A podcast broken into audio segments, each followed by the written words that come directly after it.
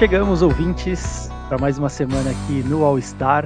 Hoje, esse episódio, a gente vai falar um pouquinho sobre algumas novidades, algumas coisas novas que aconteceram aí nas ligas americanas nesses últimos dias. Algumas coisas nem tão novas assim, mas o que importa é que a gente tá aqui mais uma vez, está aqui mais uma semana para falar de esportes americanos aqui no All Star. Antes da gente começar, eu vou apresentar ele, que está sempre comigo. Ele que não teve. As duas últimas semanas não foram tão boas aí, né? E hoje foi pior ainda, porque ele, infelizmente, não sabe torcer, é torcedor do Arsenal. Mas ele tá aqui, mesmo assim, mesmo triste, ele tá aqui. Luan Matheus. E aí, Luan, como é que você tá depois de hoje, Luan?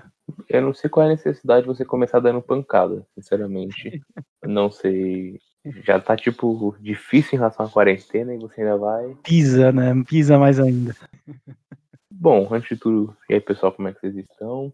O Vini não vou perguntar porque já foi, já foi ingrato desde o começo, foi mal educado desde o começo, então não preciso perguntar. Cara, tirando Davi Luiz na saga do Arsenal, o atacante do Brighton quebrou o joelho do Bernley, no goleiro do Arsenal também. Daqui dois dias vão ser 100 dias sem São Paulo do Diniz em campo. Isso é bom ou isso é ruim? Na verdade, tipo, não sei se é bom se é ruim. Mesmo quando é ruim, você sente falta, tá ligado?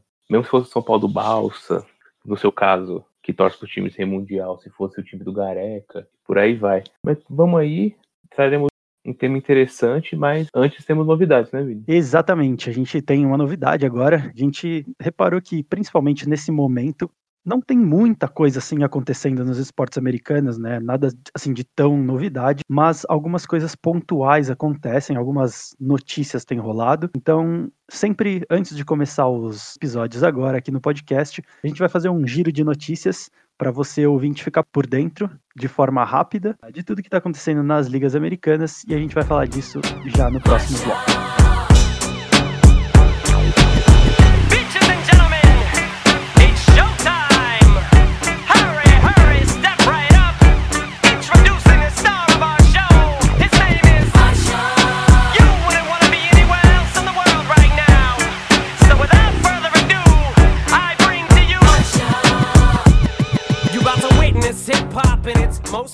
Bom, querido ouvinte, apesar da gente estar tá vivendo um momento de overdose de informação, as ligas têm se movimentado pouco nas últimas semanas, né? O momento tem muito mais a ver com aguardar o que, que a pandemia vai trazer para a gente de mais surpresa e como que tudo vai se desenrolar daqui para frente do que realmente a gente fazer planos mais concretos e enxergar planos mais concretos das ligas. Então, no primeiro bloco do programa de hoje, a gente vai fazer um giro de notícias pelas ligas americanas para a gente informar você sobre o que, que de mais importante tem acontecido nos esportes norte-americanos. É algo rápido, mais informativo do que opinativo e analítico, né? Para a gente seguir direto para nossa pauta principal de hoje. Então, nos esportes americanos, o que, que tem acontecido? Talvez a organização que mais está com as suas operações em xeque para essa temporada seja a NCAA, por conta da grande quantidade de esportes universitários existentes e a quantidade de pessoas que estão envolvidas, desde o staff e os atletas até os alunos. Ninguém tem muita certeza se vai ter esporte universitário esse ano. O presidente da NCAA, o Mark Emmert, ele já havia dado uma declaração no mês passado dizendo que os esportes universitários só aconteceriam caso as aulas também voltassem, já que, segundo ele, né, e segundo uma premissa da NCAA, não existe esporte universitário sem alunos. E parece que a temporada está cada vez mais longe de acontecer. Depois da Universidade de Houston ter cancelado seus treinamentos de todos os esportes porque seis atletas testaram positivo para Covid-19, na semana passada, a Universidade de Clemson testou 28 jogadores, uh, de 28 atletas, desculpa, positivos, sendo que 23 são do futebol americano. Aqui é curioso a gente notar que a Universidade de Houston decidiu não testar todos os estudantes atletas, eles decidiram testar só aqueles que mostraram algum sintoma da doença. Obviamente vai contra todos os guidelines de saúde. Então o resultado que eles tiveram foi esse. Não testaram, decidiram testar só uma parte, tiveram vários infectados e teve que suspender os treinamentos e tiveram seis jogadores infectados.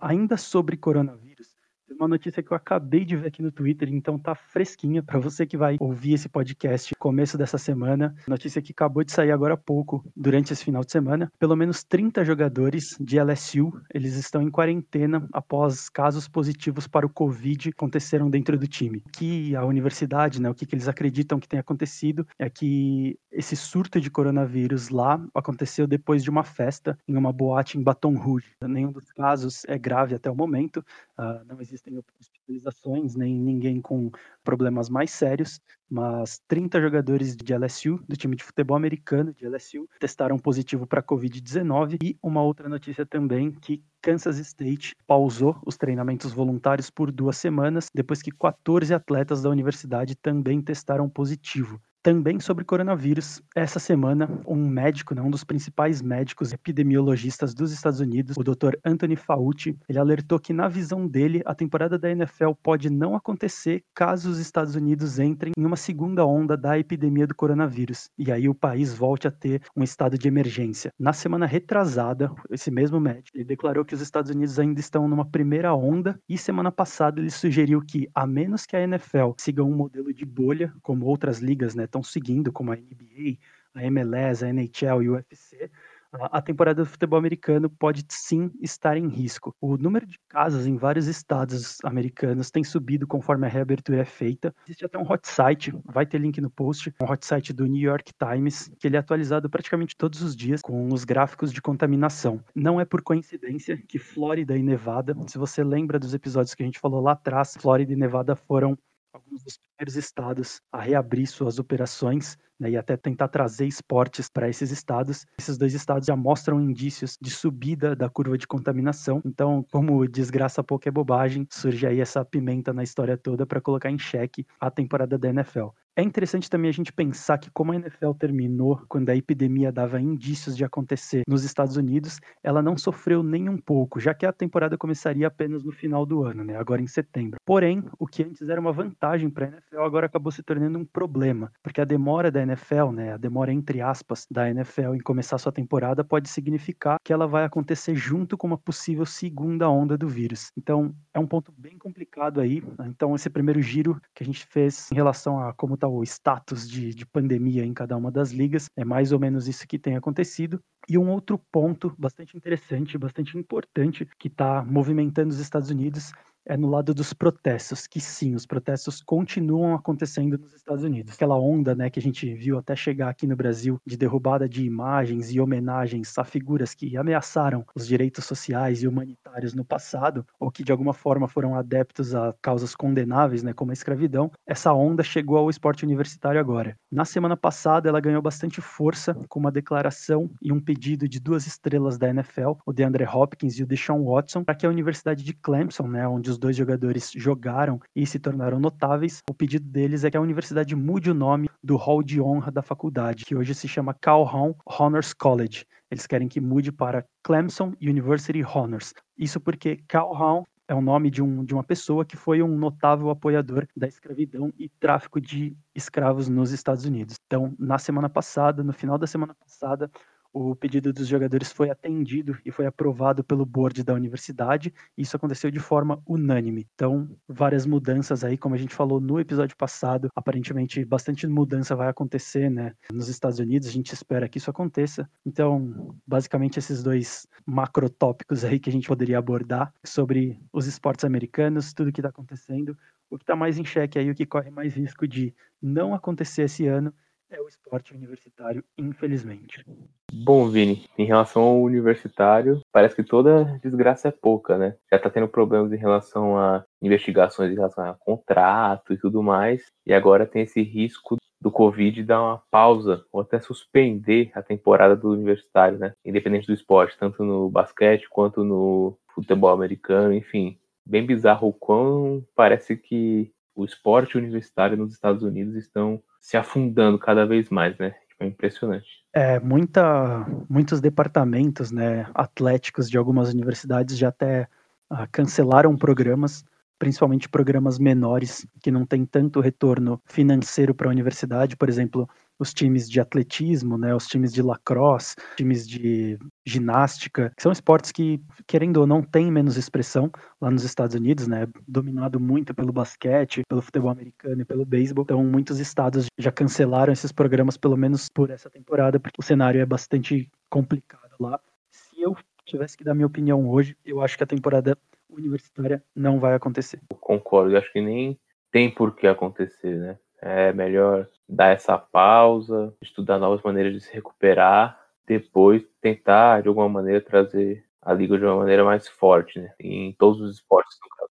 Exatamente. Então, finalizando o nosso bloco aqui de giro de notícias, vamos para o nosso bloco principal. Hoje a gente vai falar bastante sobre Colin Kaepernick, toda essa polêmica que tem rolado, voltou a rolar, né, na verdade, por conta dos protestos. A gente vai falar de, uma, de um lado mais técnico, esquecer um pouco o extracampo, para a gente falar um pouquinho de espaços do Colin Kaepernick.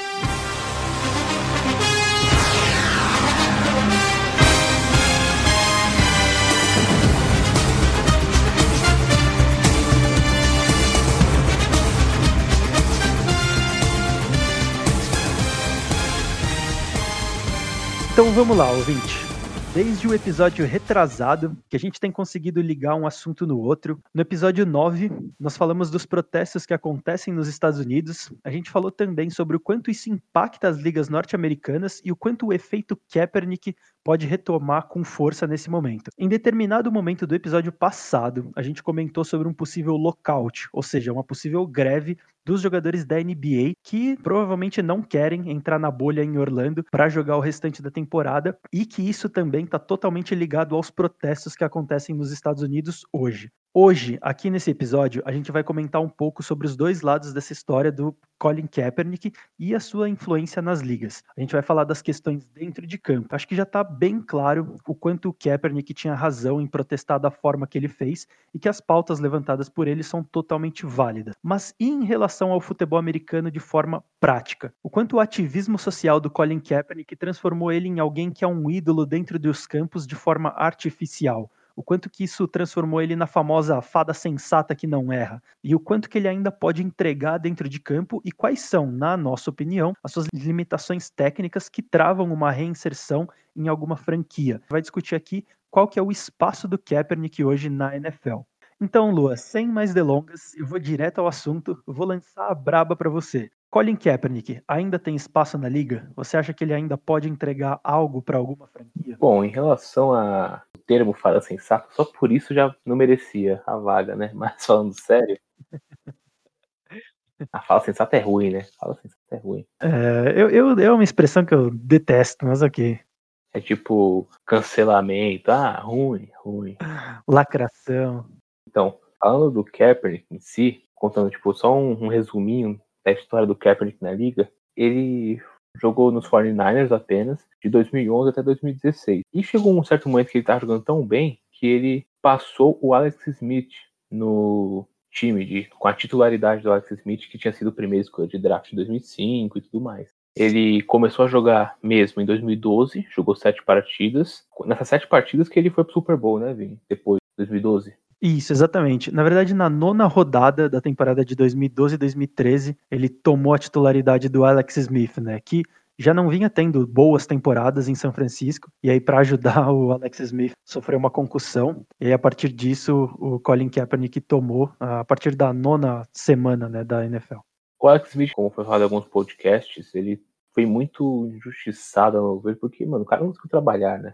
Ele teve, sei lá, 10 coordenadores ofensivos, então fica muito difícil você trabalhar dessa maneira. Mas voltando ao Kaepernick, no primeiro ano de titular dele, não desde o início, mas já jogando, ele chegou no Super Bowl, acabou perdendo para Baltimore Ravens.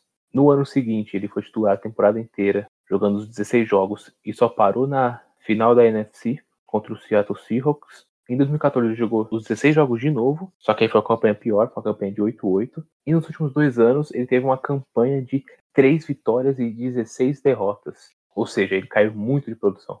Vou usar como exemplo os últimos dois anos do Colin Kaepernick para ver o quão ele já estava caindo de rendimento. Em 2015 ele teve uma campanha 2-6, que ele jogou oito partidas como titular, seis passos para touchdown, cinco interceptações, 1.615 jardas passadas. E em 2016 ele jogou 11 partidas como titular, fez uma campanha de uma vitória e 10 derrotas, 16 passos para touchdowns e 4 interceptações, e um total de 2.241 jardas. Na sua carreira em si, tirando o ano que eles perderam para o Seattle Seahawks e o ano do Super Bowl, o Colin Kaepernick não teve campanha positiva mais. No primeiro ano dele foram 7 jogos e 5 vitórias. 2013 foi o melhor ano dele, foram 16 jogos e 12 vitórias. Em 2014 ele ganhou metade dos 16 jogos. E aí em 2015 foram duas vitórias apenas em oito jogos e no seu último ano, que nem eu falei, uma vitória apenas em 11 jogos. Ou seja, ele estava caindo muito de rendimento em relação a isso. O Colin Kaepernick, ele já tinha um problemas em relação à leitura de rotas, né? Ele cometia alguns erros infantis, tanto que tem uma foto bem emblemática na internet que ele já estava acho que no banco, estava esperando para voltar para o jogo, que ele tinha feito cinco passos no total da partida, acertou um e os quatro que ele errou foi interceptação. Então ele já estava com alguns problemas e um dos problemas dele é que o Niners não era esse time de hoje, né? Que jogou Super Bowl com uma das melhores defesas da história, uma bela mente ofensiva como treinador, né? Então a gente já via o Colin Kaepernick com problemas e ele já não era muito titular, né? Ele já chegou a ser banco, acho que do Nick Mullens e de outros quarterbacks que na teoria são inferiores a ele, no caso. Hoje o Colin Kaepernick tem 32 anos, vai fazer 33 em novembro e o que a gente tenta sempre levar em questão em relação ao Colin Kaepernick, falando apenas de futebol americano, é o seguinte: você querer o Colin Kaepernick no seu time, tranquilo, mas a pergunta que eu faço para você, ouvinte, e para você também, Vini, vocês acham mesmo que o Colin Kaepernick tem potencial, tem capacidade, tem talento para levar o seu time, levar a sua franquia para um outro patamar? De um time mediano para um time vitorioso? Vocês acham que o Colin Kaepernick realmente pode ser titular em uma das 32 equipes da NFL de uma maneira que vai encaixar tanto com o futebol americano dele quanto com o projeto da equipe? Então, eu vou responder de forma direta e depois vou explicar. Eu acho que não. Eu não vejo esse cara que você está falando no Colin Kaepernick. Por que não? Eu vejo que o Kaepernick chegou nesse status que ele chegou basicamente por dois motivos. Primeiro é o motivo que eu fiz a brincadeira, né, da fada sensata, né? Todo esse ativismo dele fora dos campos, acho que criou essa aura de que, pô, o cara tá certo. E ele realmente tá certo nesse ponto. Então, pô, o cara foi boicotado, é, ele jogava muito, ele era um quarterback elite. Aí é o momento que eu disse, né, na introdução desse bloco, que tudo que ele fez fora de campo criou uma espécie de ídolo artificial do Kaepernick dentro de campo. E um outro ponto que também inflou isso foi a temporada 2012-2013 que você falou, que foi a temporada do Super Bowl que ele fez. A gente concorda, isso é ponto pacífico, que foi uma das melhores temporadas de um QB. Foi a temporada da vida dele. Se a gente pegar alguns números aqui, né, ele teve a maior porcentagem de passes completos nos seis anos de carreira que ele teve dentro da liga, né, com 62% de passe completo, e o QB rating dele, né, a avaliação de quarterback, foi de 98.3 para que o ouvinte entenda, a maior nota, né, entre aspas, possível de um quarterback rating é de 158.3. Ele teve 98.3. Isso é uma média, né? Se a gente pega para fazer uma comparação, o líder em toda a história da NFL hoje na carreira é o Aaron Rodgers com 102.4. Então, o Kaepernick realmente teve uma temporada incrível, né? Passou para 10 touchdowns, só 13 interceptações, ainda correu bastante, né? Era um cara que tinha todo esse desenvolvimento muito atlético, né? Inclusive teve aquele fatídico jogo contra o Green Bay Packers na semifinal de referência da NFC, ele correu para 181 jardas, mais dois touchdowns, passou para mais dois touchdowns. Então eu acho que isso inflou bastante tudo que o Kaepernick poderia ser. Só que como você falou, ele tem muitos problemas, né? E esses problemas foram ficando mais evidentes ao longo do tempo dele na liga e conforme os times iam estudando, né? Como você falou, ele estreou na liga em 2011 e foi até 2017. Tirando a temporada 2012 e 2013, todos os outros anos os números dele só foram caindo. Né, 2014, 2016, inclusive na temporada 2013 e 2014, ele recebeu uma renovação de contrato de 126 milhões de dólares, mas ele não conseguiu fazer o Niners chegar nem nos playoffs. Né? Inclusive, foi uma temporada que culminou com a demissão do Jim Harbaugh, que era o head coach da equipe na época. Então, assim, se a gente pega e começa a juntar todas essas peças, essa queda de rendimento, e a gente leva em conta também que você falou da temporada 2016, 2017, que ele teve a pior campanha dele, essa também foi a pior campanha do Niners desde 2004, né? Foi uma campanha 2-14, duas vitórias, 14 derrotas. Então, assim, ele ficou muito exposto, né? E aí a gente, eu, eu vou falar um pouco mais para frente também, mas isso ficou muito exposto por conta, na época, o read option, né, que é um esquema que hoje já voltou com bastante força na liga, em 2012 era um esquema que voltou a ser usado, né, entre aspas, voltou a ser usado de forma mais forte pelas equipes. Então você tinha quarterbacks que foram draftados que é, read option, para que o ouvinte entenda também, é um, uma formação que basicamente baseia em leitura pré e pós snap. Então, dependendo de como a defesa se desenhar, o quarterback pode no momento que ele tá com a bola decidir passar ou correr. Então você precisa de um quarterback muito atlético. Então, em 2012 você tinha o Colin Kaepernick, você tinha o Russell Wilson, você tinha o Robert Griffin. Então eram todos jogadores que se deram muito bem naquela época. Só que é natural que a liga trabalhe em ciclos. Quando foi na temporada seguinte, os times obviamente já tinham se adaptado a toda essa diferença de sistema, né? Porque pegou todo mundo de surpresa, o read option. Então, os times se adaptaram. Diferente do Russell Wilson, não vou falar do Robert Griffin, porque ele machucou muito feio, mas diferente do Russell Wilson, o Colin Kaepernick não conseguiu se adaptar a essa mudança. Ele não conseguiu se adaptar à adaptação dos times em relação ao jogo dele. Então, eu expliquei tudo isso para começar, para a gente começar a falar que eu particularmente não o contrataria hoje, não como titular. Eu acho que ele tem sim, ele pode sim brigar pela titularidade dependendo da equipe. Mas hoje eu não acho que ele tem tanto lugar assim na liga, entendeu? Ele tem muito problema técnico em relação ao que falam, né? Eu acho que é muito inflado o que o pessoal fala dele, entendeu? Eu concordo. E muita gente fala em relação ao Kaepernick usando alguns times que têm quarterbacks contestáveis, né? Por exemplo, vamos tirar os times óbvios daqui, que o Kaepernick não seria titular. O Chiefs, que é campeão, e tem o melhor quarterback da liga hoje. Vamos lá, deixa eu pegar a lista aqui dos times da NFL.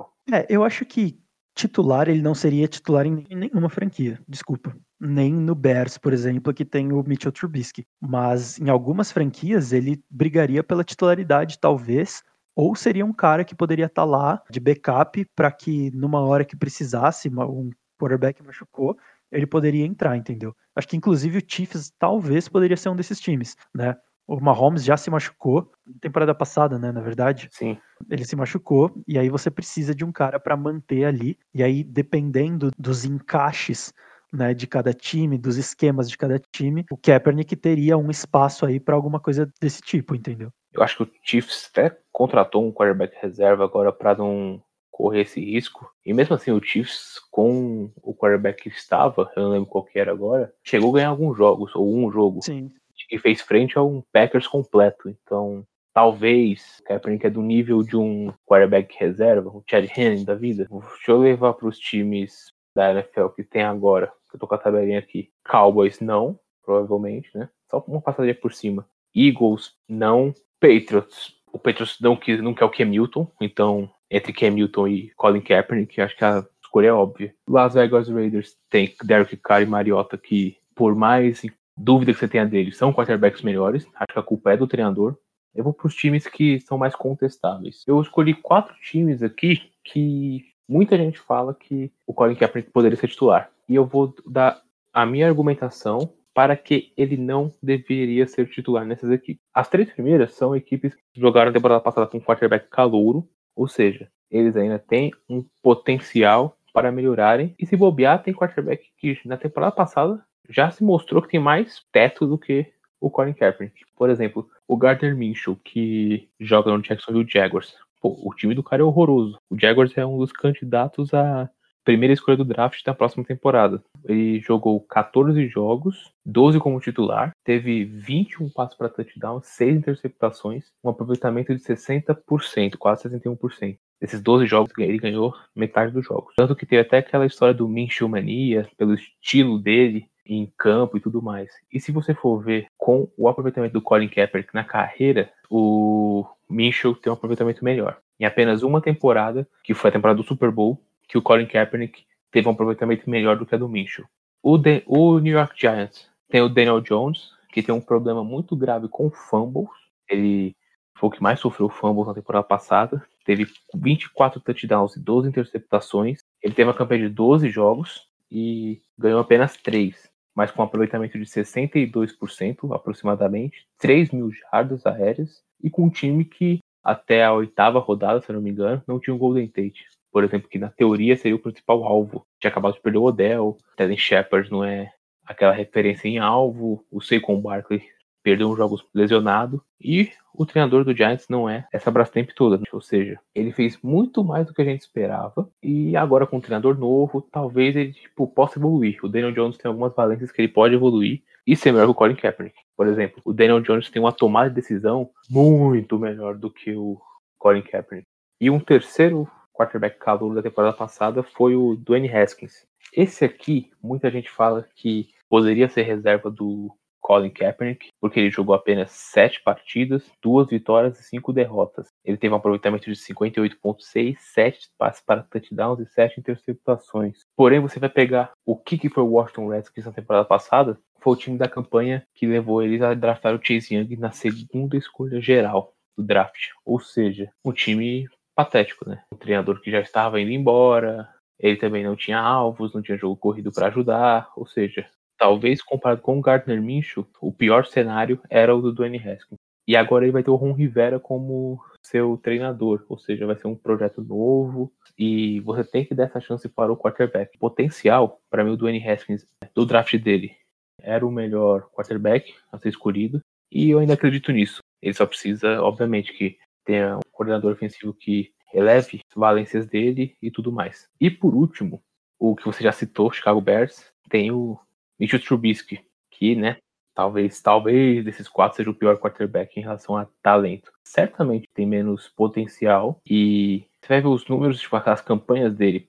No, em 2018 ele foi Pro Bowl, ele foi para o Jogo das Estrelas. Jogou 14 partidas e venceu 11. Ele só perdeu no último chute lá do Philadelphia Eagles, do Cold Park. Então, desculpa. O Cold Park errou e o Eagles ganhou depois, acho que foi isso, não lembro agora. Então, tem o Mitchell Trubisky, que é muito citado nessa esfera de que o Colin Kaepernick poderia ser o titular do Chicago Bears.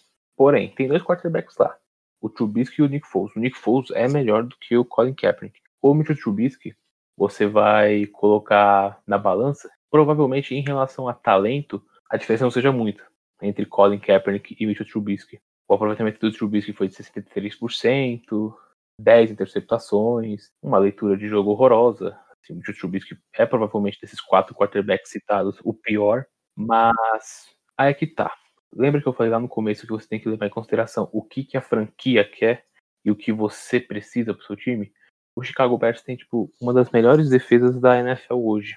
O Kyle Mack, Eddie Jackson, entre outros. E não chegou no Super Bowl porque não teria um quarterback. Se você coloca o Colin Kaepernick nesse time, vai ser a mesma coisa. Porque, como eu falei, eles têm talento, eles têm um piso parecido em relação a que jogam como quarterback. Então você não vai elevar o potencial do seu time colocando Colin Kaepernick como titular em Chicago. Se fosse para escolher entre os três, Nick Foles, Mitchell Trubisky e Colin Kaepernick, é Nick Foles titular e isso já tira o Colin Kaepernick de uma possibilidade de, da titularidade do Chicago Bears. Acho que esses são os principais times que falam. Detroit Lions, Matt Stafford é um bom quarterback, só não tem time. O time dos quarterbacks calouros eu não vou julgar. Enfim, você tem mais algo para explanar sobre Colin Kaepernick, Vini? Então, cara, eu tenho alguns pontos e eu tenho um ponto justamente sobre essa questão dos quarterbacks novatos. Eu vejo muita gente falando que o Kaepernick poderia ser uma ponte, né, para esses quarterbacks novatos, mas assim,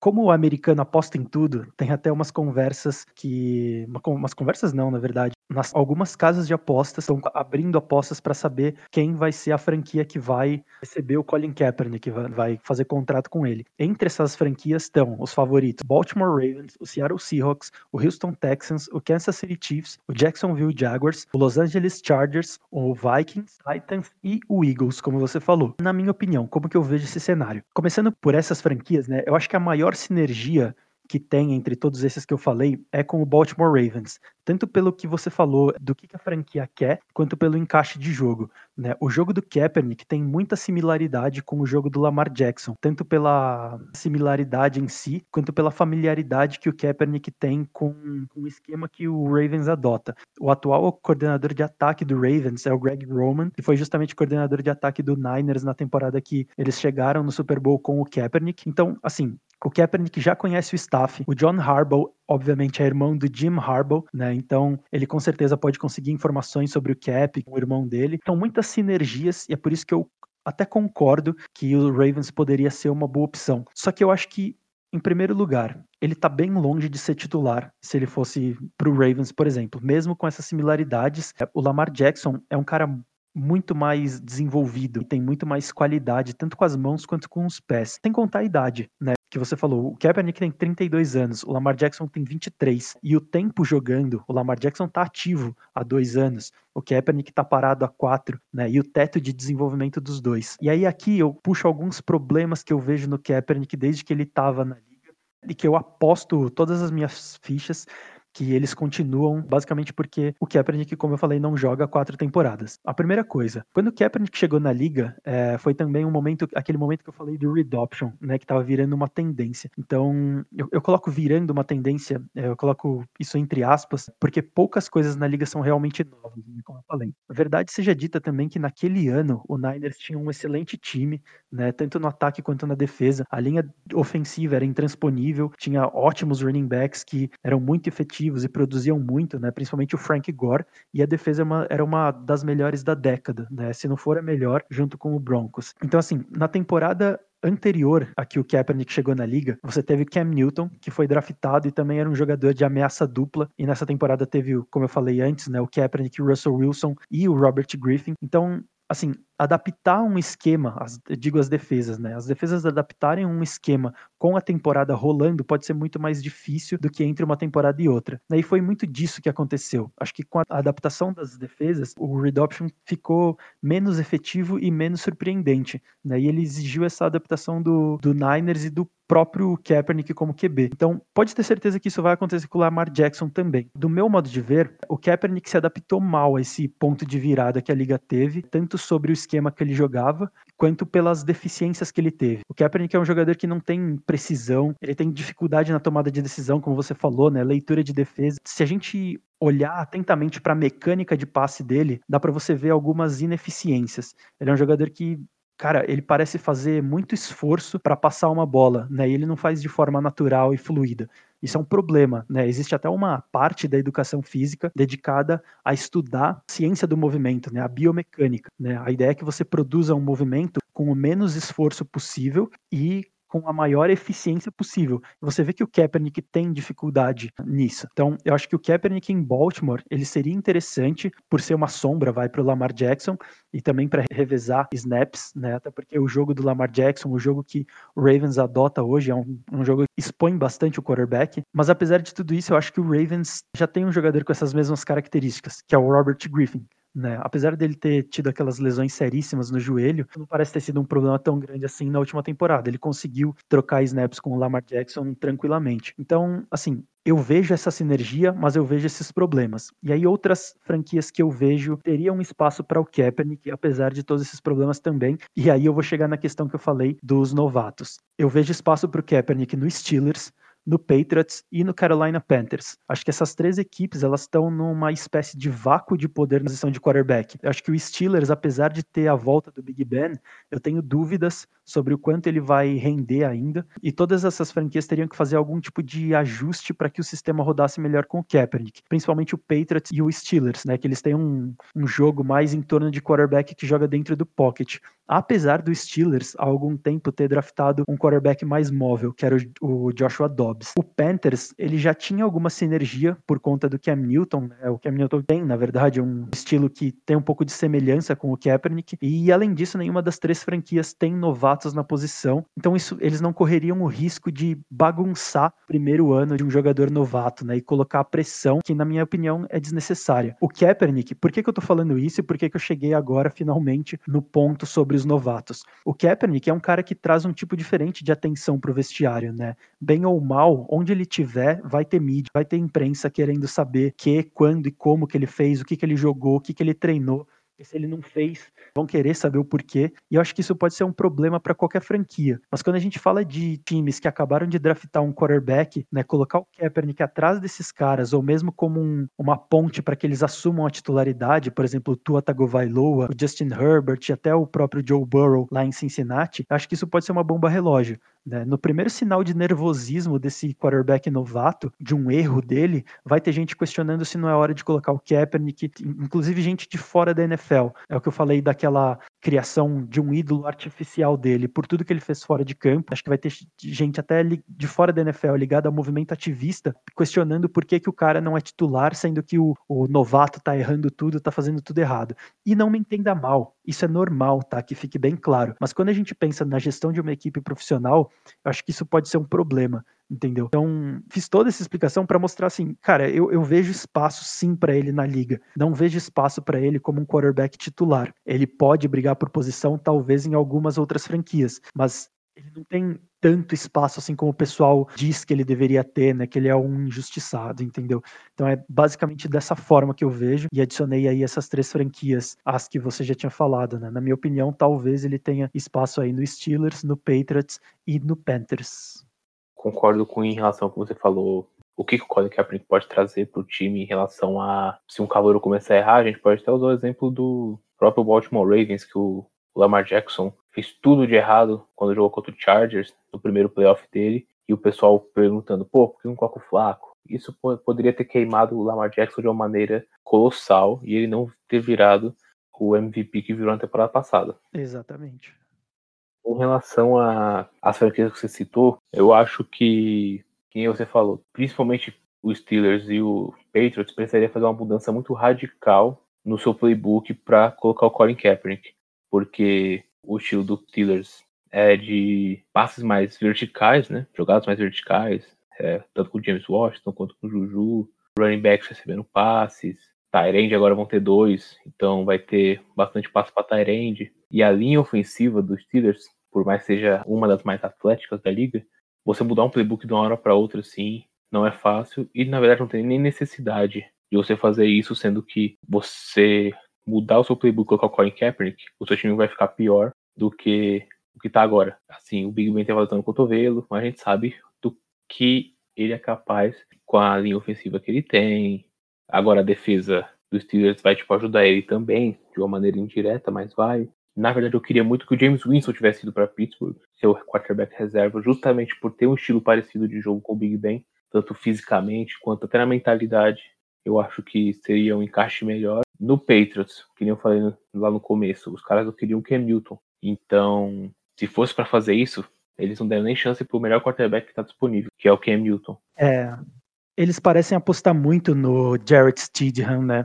Ou eles vão apostar no Jared Stidham para ser o quarterback da franquia, o que eu acho que é bem difícil, não acho que ele tem esse potencial, ou eles vão jogar essa temporada normalmente e tentar de alguma maneira ir buscar o Justin Fields ou o Trevor Lawrence. Eu acho que é um, eles apostam assim, como transição, tá? Eu não acho que seja o futuro também, concordo contigo. O Carolina Panthers, você também citou, acabou de assinar um contrato com o Ted Bridgewater, que já foi mais móvel, né? Antes da lesão de ligamento lá em Minnesota.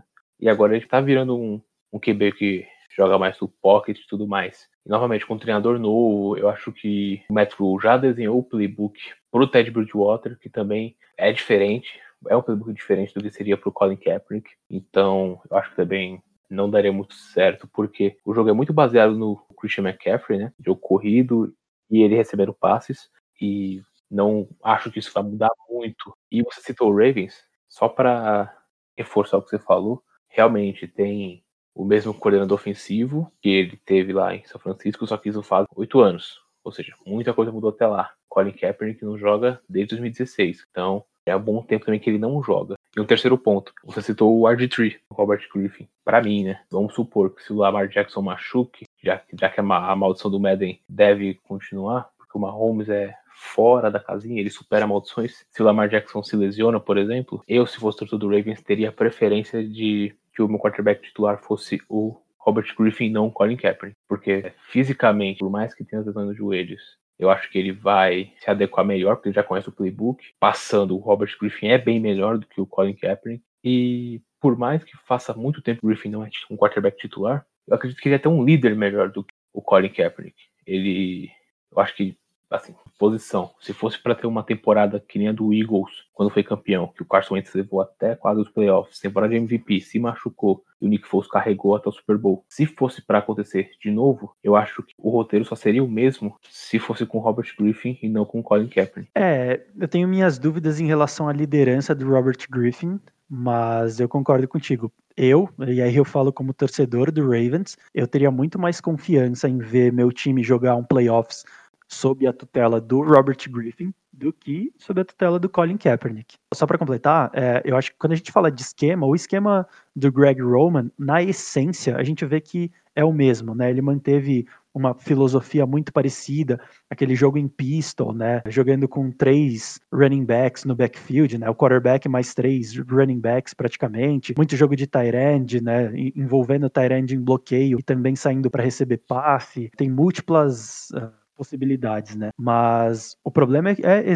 você foi perfeito no que você falou. O Colin Kaepernick não joga nesse sistema e, em nenhum sistema há quatro temporadas. O único ponto que eu fui da liderança do Robert Griffin foi que, por exemplo, até o Robert Griffin se machucar, ele tava conseguindo fazer com que o Washington Redskins fosse relevante até. Chegou em playoff e talvez se não fosse aquela lesão tão feia quanto ele teve no contra o Seattle Seahawks, eu acho que ele poderia ser hoje um quarterback de, de uma franquia se não fosse de Washington, poderia ser de um outro lugar. Eu coloco o Robert Griffin guardado devido às proporções e mudando até de esporte, como se fosse um Derrick Rose da vida. Se não fosse uma lesão, ele, ele seria, tipo, um quarterback de muita categoria hoje.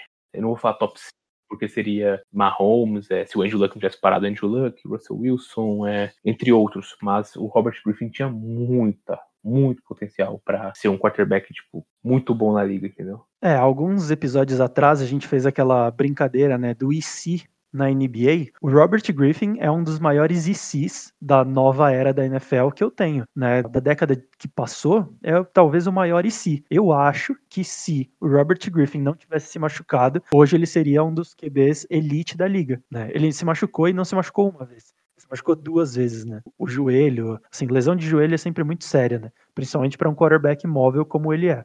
Então, que nem você falou, qualquer time hoje, até o mesmo Baltimore Ravens, por mais que tenha um sistema parecido de jogo do Kaepernick, vai ter que adaptar o seu playbook de qualquer maneira, que nem foi falado em relação ao Trubisky. Poxa, você vai mudar o seu playbook para colocar o Colin Kaepernick como titular, achando que ele vai conseguir levar seu time pro Super Bowl, deixando bem claro, quatro anos sem jogar, quatro anos mais velho, com uma liga que já mudou novamente, porque o estilo que levou o Colin Kaepernick a ser esse jogador tão famoso na época já não é mais o estilo de hoje.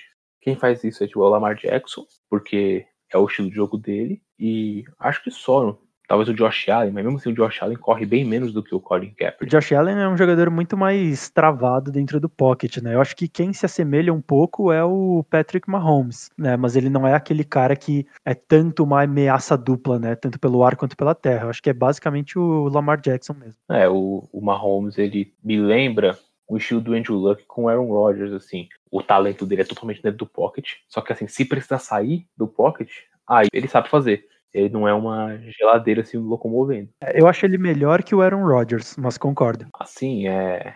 Hoje, pra você chegar assim e falar. Isso dá até um, um tema de um podcast, se o pessoal se interessar, a gente pode fazer nas próximas semanas. O quão bom você tem que ser, ou na verdade, o que, que você tem que apontar para não colocar o Mahomes hoje como o melhor quarterback da liga. Porque passando, ele provavelmente é um dos melhores ou o melhor, em terceiras descidas longas, o cara fez o que fez no Super Bowl. A gente não é cego para não enxergar isso. É poder de decisão. O cara virou três jogos nos playoffs, jogos difíceis, com mais de 10 pontos de diferença.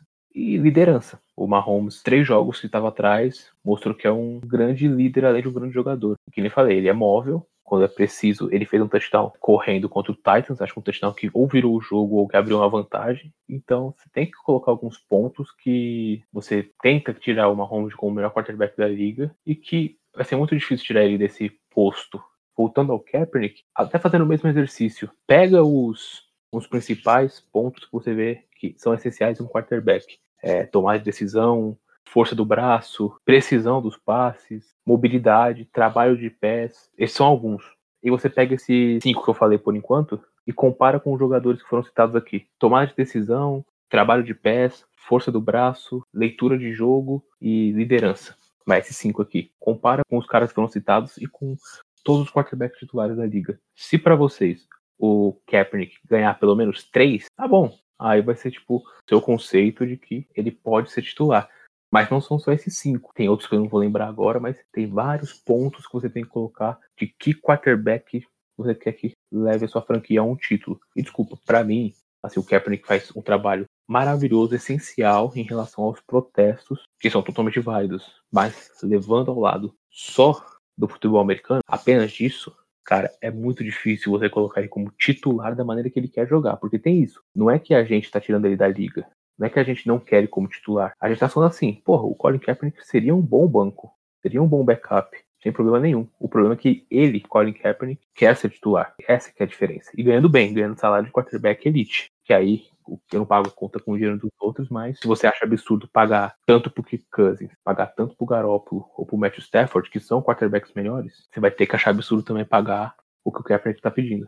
É, então, tem várias condições, né, em toda essa história do Kaepernick. Tanto condições técnicas, ah, será que ele ainda vai voltar? Assim, o cara ele tem um, um porte físico, né, um, um, talento físico, talentos como quarterback também, técnicos relevantes, mas tem todas as deficiências que a gente falou, tem todas essas condições, e aí tem as condições fora de campo, o que, que ele traz para dentro de um vestiário, quanto que ele vai pedir, o que, que ele quer, eu, sinceramente, acho que eu questiono bastante se ele ainda quer jogar, né? Mas aí a gente vai responder essa pergunta na sessão de perguntas hoje, que a gente recebeu uma pergunta desse tipo. Eu questiono bastante isso, entendeu? E a gente tem que, tem que lembrar um fato também, que é desde que o Kaepernick saiu da liga, lembrando que ele escolheu sair, né? Ele ia se tornar free agent, mas no último ano ele decidiu rescindir o contrato, né? Entre aspas, não existe muito bem esse termo na NFL, mas ele saiu. De lá para cá ele se engajou mais no ativismo dele e tudo mais, estrelou o famosíssimo lá e excelente comercial da Nike. Ele recebeu prêmios tanto da revista de Kill quanto de outras organizações mundiais.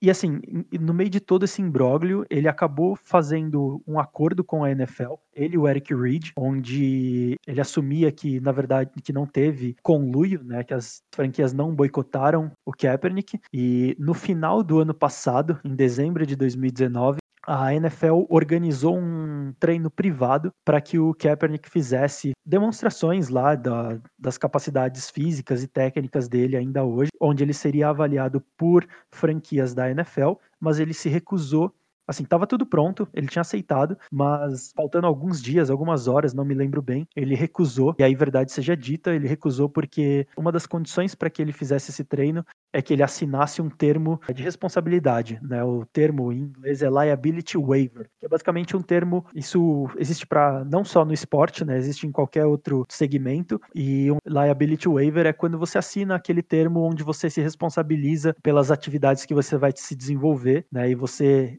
exime a outra parte de qualquer problema, de qualquer culpa, caso aquilo não dê certo, né? É basicamente um termo de responsabilidade. Então, assim, ele teve essas chances aí, apesar desse termo de de responsabilidade, ele acabou não aceitando. Então, assim, é uma história muito complicada. É o que eu falei, todas as condições. O que, que o Kaepernick quer? O que, que a liga quer? O que, que a franquia quer? Um outro ponto importante também é que o próprio Roger Goodell, depois de toda aquela história né, que ele fez, a NFL soltou aquelas declarações, o Roger Goodell, em nome da NFL, gravou aquele vídeo que os jogadores queriam, onde a NFL assume que ela poderia ter feito mais coisas, que ela calou, né, entre aspas, os jogadores de protestarem. É, depois de tudo aquilo, o Roger Goodell ainda deu uma nova declaração falando, né, abre aspas, que se ele quiser retomar sua carreira na NFL, obviamente será necessário que uma franquia também tome essa decisão mas eu apoio que as franquias tomem essa decisão e incentivo que o façam.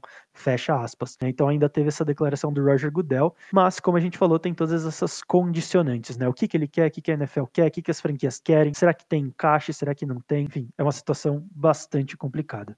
Então é isso, ouvinte. Obviamente, a gente quer sempre ouvir a sua opinião, então deixa nos comentários ali do Instagram, do Twitter, de onde você estiver vendo aqui, pra gente como você acha que o Colin Kaepernick se encaixaria ainda na NFL, se ele se encaixaria, se você concorda com os pontos que a gente levantou aqui ou não, para a gente debater junto. Basicamente, a nossa posição é essa. A gente chegou a comentar num episódio passado, né, que toda essa história do Kaepernick precisava ser dividida em duas partes, uma parte extracampo e uma parte dentro de campo. A parte extracampo a gente falou no episódio retrasado, o This is America, episódio 9, e agora a gente complementando a parte dentro de campo com as nossas ponderações, com as nossas análises aqui sobre todas essas questões do Kaepernick dentro de campo, se ela tem espaço ou não. Don't sweat the technique.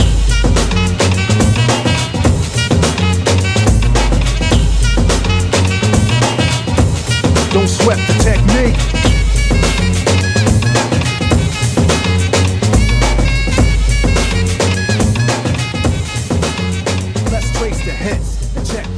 Vamos soltar o cronômetro para mais uma sessão buzzer beater aqui no All Star. Hoje tem perguntas sobre o Kaepernick, obviamente, né? Esse bloco, esse episódio que rendeu bastante conversa, bastante análise. Então, tem perguntas sobre o Kaepernick, tem perguntas sobre ah, influências do Jay-Z, né? E toda essa questão de protesto, sobre essa questão de ativismo. Tem perguntas sobre o Jamal Adams e toda essa confusão, toda essa polêmica que ele está armando. Então, sem muita enrolação, vamos começar. Vou fazer a primeira pergunta para você, hein, Luan. Vocês acham que o Kaepernick quer voltar? Eu, sinceramente, acho que o Kaepernick não quer mais voltar. Eu acho que toda a história do pedido de treino dele, da última vez que ele teve essa imagem na NFL, foi mais uma maneira que ele pôde falar do assunto que ele estava protestando, o que eu acho totalmente válido, porque assim ele vai ter uma mídia maior, ele vai conseguir chegar em mais gente. Então, eu sinceramente acho que tanto por isso e pelas pedidas que ele está querendo em relação a salário, eu acho que ele não quer voltar. Eu acho que ele está querendo ganhar essa plataforma da NFL para poder passar com que ele está protestando, qual é a causa dele hoje. Para mim, a causa dele hoje é muito maior em questões sociais do que em futebol americano. É, eu concordo contigo e até com base em tudo que a gente falou aqui, eu acho que ele não tem mais espaço na liga.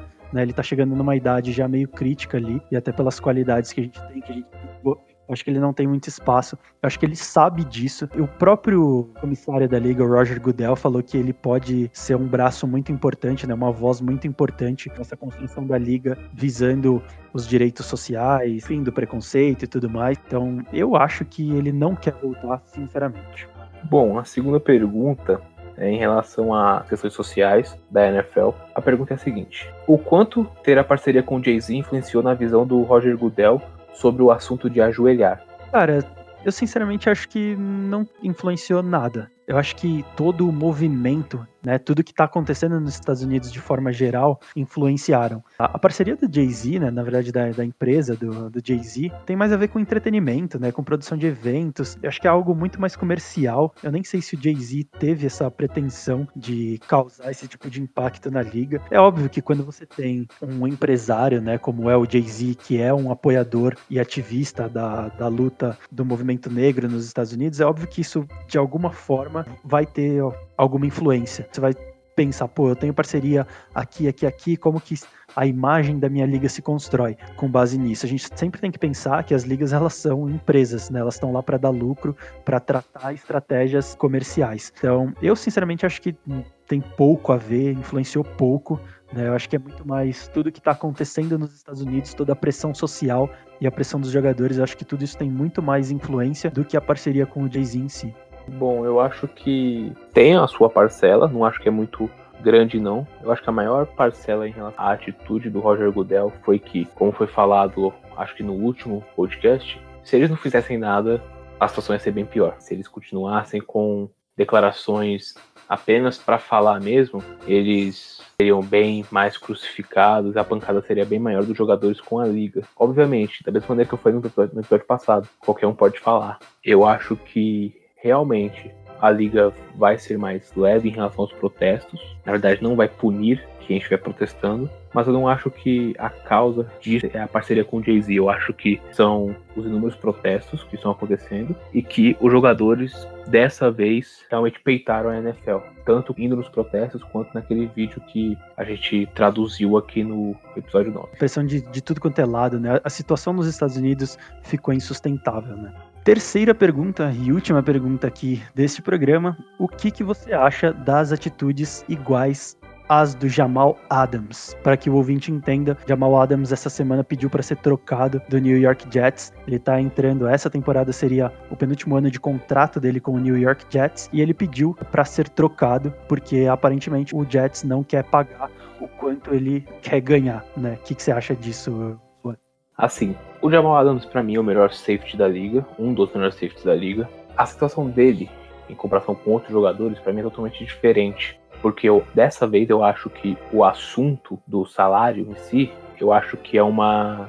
Não desculpa, mas eu acho que não é a realidade que o Jamal Adams está querendo mostrar. Porque já tem um tempo que ele tem esse boato que ele quer ser trocado, porque o time é uma porcaria desculpa, o time do New York Jets é muito ruim. Ele não quer perder a carreira dele jogando num time que não briga por nada. Nesse caso, supondo que realmente seja porque ele acha que o time é horroroso, que de fato é, na NFL é muito diferente que, por exemplo, no basquete, que você você tem menos impacto se você não é um quarterback, ou um linebacker, ou um pass rush. Você tem um safety, você não tem um impacto imediato como um armador, um ala no basquete. Então, eu não acho ruim, por exemplo, fazer o que o Jamal Adams fez e não, não, dá, não tem como comparar, por exemplo, com o que o Melvin Gordon fez. O Melvin Gordon fez uma greve que queria receber do Chargers, sendo que o Chargers tinha os melhores times da liga. Então, se for apenas pelo dinheiro, eu, Luan, não concordo. Se for que você tá num time ruim, você não vê. ruim mesmo, não Kevin Durant ou o KC indo pro Golden State se você tiver um time ruim mesmo e que você não vê visão que vai melhorar, que você vai perder a sua carreira jogando lá, eu não vejo problema nenhum você pedir uma troca. É como se fosse um emprego normal. Se você não está confortável na sua empresa, se você não vê futuro naquela empresa, não tem por que você desperdiçar anos do seu trabalho num lugar que você não vê futuro nem na empresa nem para si mesmo. É, eu, eu, eu, vejo isso de duas formas, né? Até pode soar que eu tô um pouco em cima do muro, mas eu acho, eu acho uma pena que a franquia não veja o valor que o Jamal Adams tem. Concordo contigo, para mim é o melhor safety da liga hoje. Então, assim, é complicado, né? Você não ver valor nesse cara. Ao mesmo tempo, é uma posição que não tem tanto impacto assim no jogo, né? O safety não é aquele cara que você fala, pô, esse cara vai carregar meu time para vitórias. Então, eu até entendo esse ponto de vista quando, quando a gente fala de salário, né? E também acho que é complicado. Os jogadores hoje parece que cada vez mais eles querem garantir a maior quantidade de dinheiro no maior tempo possível, né? E renovar antes do final real do contrato. Eu acho totalmente justo também por um lado, porque o futebol americano é um esporte que exige demais fisicamente dos jogadores, então você tem que garantir a maior quantidade de dinheiro possível antes que você se machuque, né?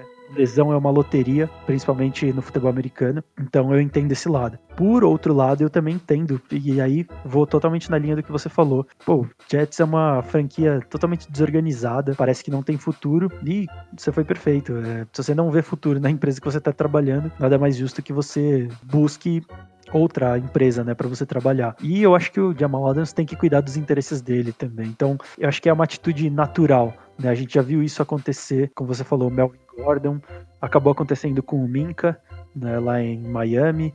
Então, eu, eu, acho que é cada vez mais natural, né? Os jogadores têm essa urgência em se desenvolver logo, em ter sucesso logo nas franquias.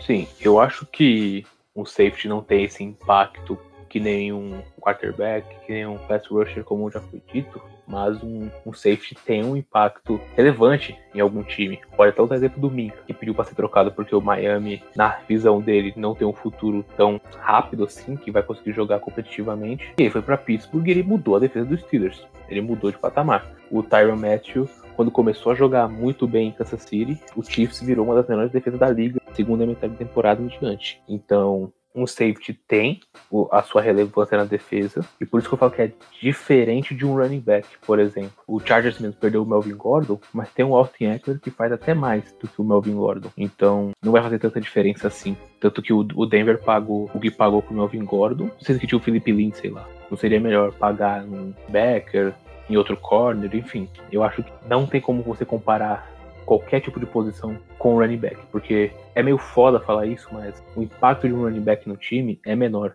Por mais que seja o Christian McCaffrey, o Ezekiel Elliott, o impacto, vou até usar o exemplo do Carolina Panthers. Que impacto seria mais sofrido? A gente não vai saber disso tão cedo, mas porque o McCaffrey não acabou de renovar o contrato. Mas quando ele sai do Panthers, vamos, lá e vamos pensar.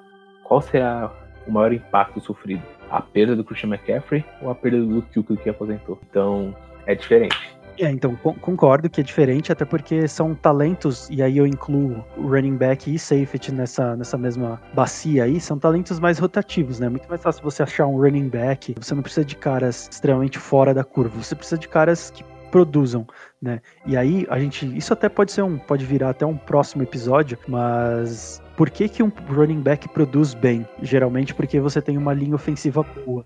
Né? Na minha visão, você começa a construir uma franquia, ah, óbvio, né? Você tem que ser o quarterback para ser o jogador onde você vai construir em volta, mas a próxima posição mais imediata, em alguns momentos eu acho até que ela é mais imediata e mais importante que o próprio quarterback, é a linha ofensiva.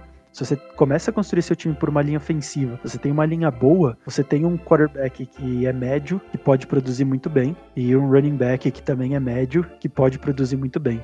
Né? Então são talentos mais rotativos aí na liga. Pela primeira vez a gente tá num ponto de discordância, discordância, mas tipo, um contra-argumento do outro, tipo, eu realmente, tipo, acho que linha ofensiva é totalmente importante, essa parte eu concordo, mas assim, eu acho que se for colocar realmente em prateleira, pô, eu acho que, por exemplo, das três últimas, em último eu coloco o running back, acho que em penúltimo eu não coloco safety, em penúltimo eu coloco tight end, se for ver, mas aí depende muito do seu estilo de jogo. Eu, pai, end ou até cornerback, porque, por exemplo, quem fez a. Usando de novo o exemplo da defesa dos Steelers. Quem fez a defesa dos Steelers virar uma defesa de elite hoje não foi o Joe Hayden, não foi o Steve Nelson, não foi o Mike Hilton, foi o Minka, que é um safety. Quem faz a defesa do Baltimore ser, tipo, ter um pouco de medo, sim, não é o Marcus Peters, não é o Marlon Humphrey. O melhor jogador da secundária dos Ravens é o Earl Thomas, por mais que seja veterano. Geralmente, tirando, sei lá, um Patriots da vida, que é o Stephen Gilmore, geralmente o melhor jogador da sua secundária é um safety. Aí tem exemplos, o Vikings tem o Harrison Smith, porque geralmente o linebacker ele vê, ele meio que faz a, a leitura do quarterback tá falando, e o safety é como se fosse um outro linebacker que está mais atrás. Ou seja, ele tem uma visão ainda maior do campo, ou seja, ele tem que ser muito mais inteligente do que um cornerback. Então, eu ainda não consigo colocar na mesma bacia, na mesma prateleira, um safety com running back, com cornerback ou com tight end.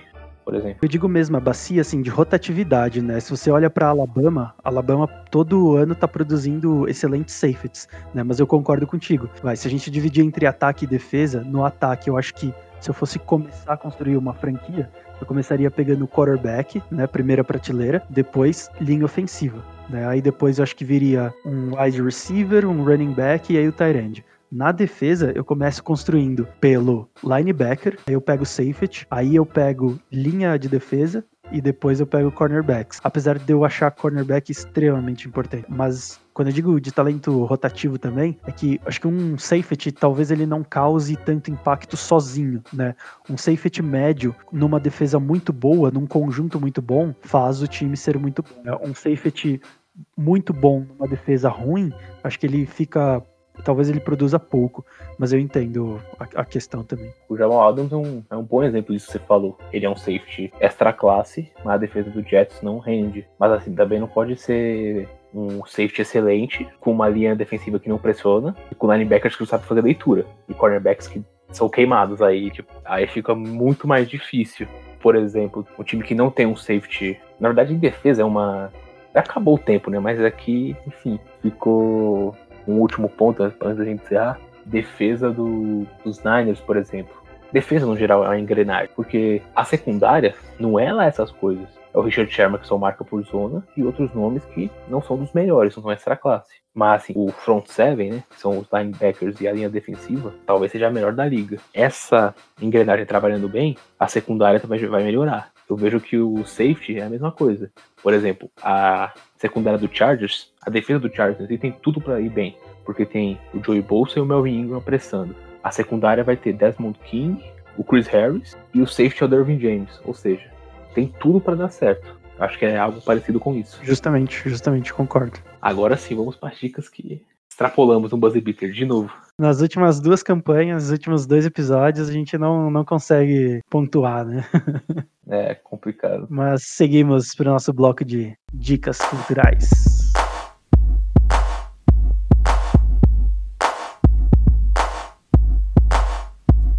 No joke. I used to let the mic smoke. Now I slam it when I'm done and make sure it's broke. When I'm gone, no one gets on, cause I won't let nobody press up and mess up the scene I set. I like to stand in the crowd and watch the people wonder, damn. But think about it, then you understand. I'm just an addict, addicted to music. Maybe it's a habit. I gotta use it, even if it's jazz or the quiet storm. I hook a beat up, convert it into hip hop form. Então chegamos ao final do de hoje, mas antes da gente ir embora, a gente tem aquele momento de recadinhos e dicas da semana. E aí, Lua, o que, que você manda de indicação quente aí pra gente seguir, pra gente ler, assistir, acompanhar, se deliciar nessa próxima semana agora? Eu vou dar duas dicas. Uma vai ser um livro e uma vai ser uma discografia, não vai ser só um disco. Eu vou indicar um livro que é A Divina Comédia. Trata-se, acho que é um, um dos poemas mais famosos do mundo, talvez o mais famoso do mundo, que é uma obra de Dante Alighieri, conta sobre uma trajetória do próprio Dante, segundo ele mesmo, nessa trajetória do pós-vida, né, do inferno, purgatório e paraíso. Tem outros personagens como a Beatriz que representa a fé quando ele encontra ela no céu, enfim, não vou dar muito spoiler do livro. Outros personagens muito marcantes. Eu é um livro da época do renascentismo, então poema bem antigo, porém eu creio que ele é bem atemporal, porque tudo que é tratado nele acontece ainda até hoje. Então recomendo a Divina Comédia. Dessa vez você foi brabo demais, né, mano? Cult pra caralho agora. Gostei, muito bom. muito obrigado. Inclusive tem um jogo também muito bom, chama Dantes Inferno que é baseado no livro A Divina Comédia. O ouvinte que tiver um emulador aí, baixe Dantes Inferno, que é um jogo muito foda. É, agora eu vou puxar um pouquinho pro meu lado. Se você tiver um Xbox One, você consegue fazer a retrocompatibilidade do 360. Se você tiver um PS4, sinto muito. É... Chora, sonista, chora. Chora, sonista. E também tem, caso você goste de desfiles de escola de samba, tem um que é do Salgueiro, não lembro o ano agora, que também trata um pouquinho sobre o que, que foi a Divina Comédia. É um desfile que também vai do inferno, purgatório e Paraíso, eu acho que é de 2017 ou 2018, o desfile do Salgueiro. É só pesquisar no Google, Salgueiro, Divina Comédia, que você vai achar. E a minha segunda dica cultural é uma discografia de um artista que eu sou fã, Bruno Mars, toda, toda a discografia de Bruno Mars você pode ouvir, são álbuns com média de 10 músicas, 12 músicas, que é muito difícil você achar uma música ruim de Bruno Mars. O primeiro álbum de 2010 é o Do Hoops e Hooligans. O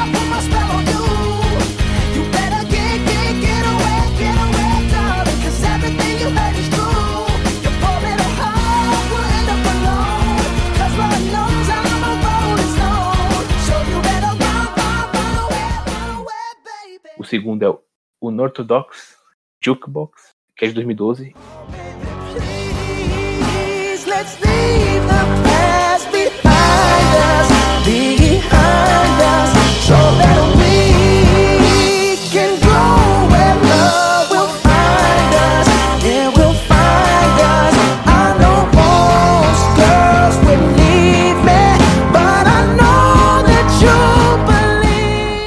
Terceiro álbum, que é o 24K Magic de 2016. Looking for them girls with the big old hoops. That drop it down and Daisy Dukes. I wanna get down Yeah, them the ones I'm trying to recruit. I'm looking at you, yeah you.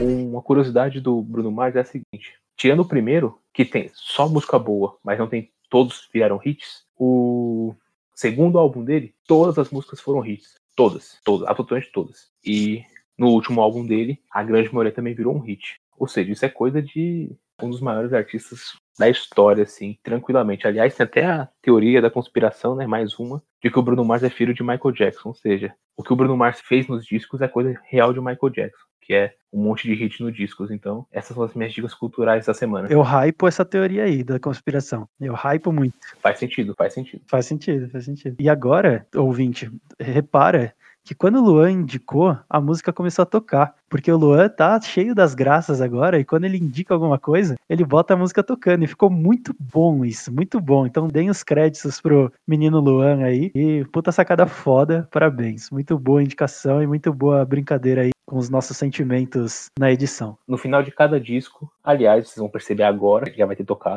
No final de cada disco vai ter uma música de cada álbum. E você vai ver que, poxa, eu não sabia que essa música era desse álbum, pra você ver como o cara é talentoso. Exatamente. Um cara que eu gosto bastante também. Essa semelhança aí com o Michael Jackson chamou bastante atenção. E por último, o desfile do Salgueira de 2017. A loucura me entregar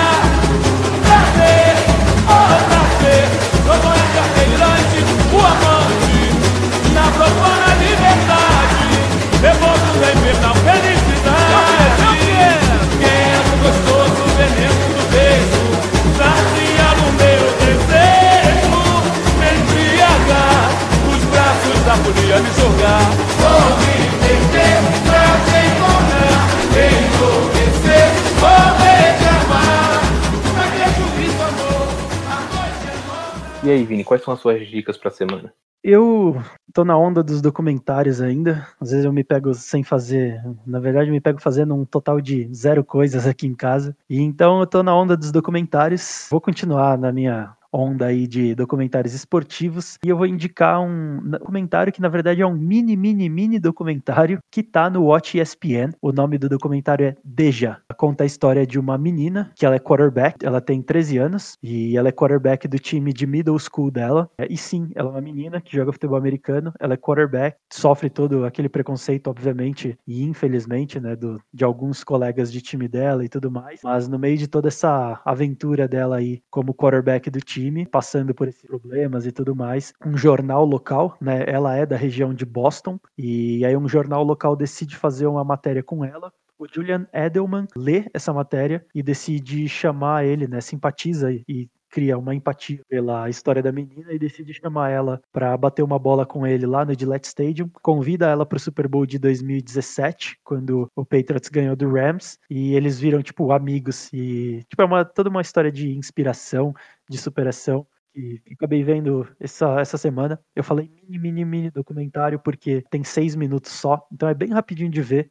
Entra lá no Watch ESPN, uh, chama Deja, D de dado, E de escola, J-A-H, procura lá, porque vale muito a pena, é uma história, uma história não, né? É uma história de é uma história de inspiração aí para esses momentos que a gente está agora.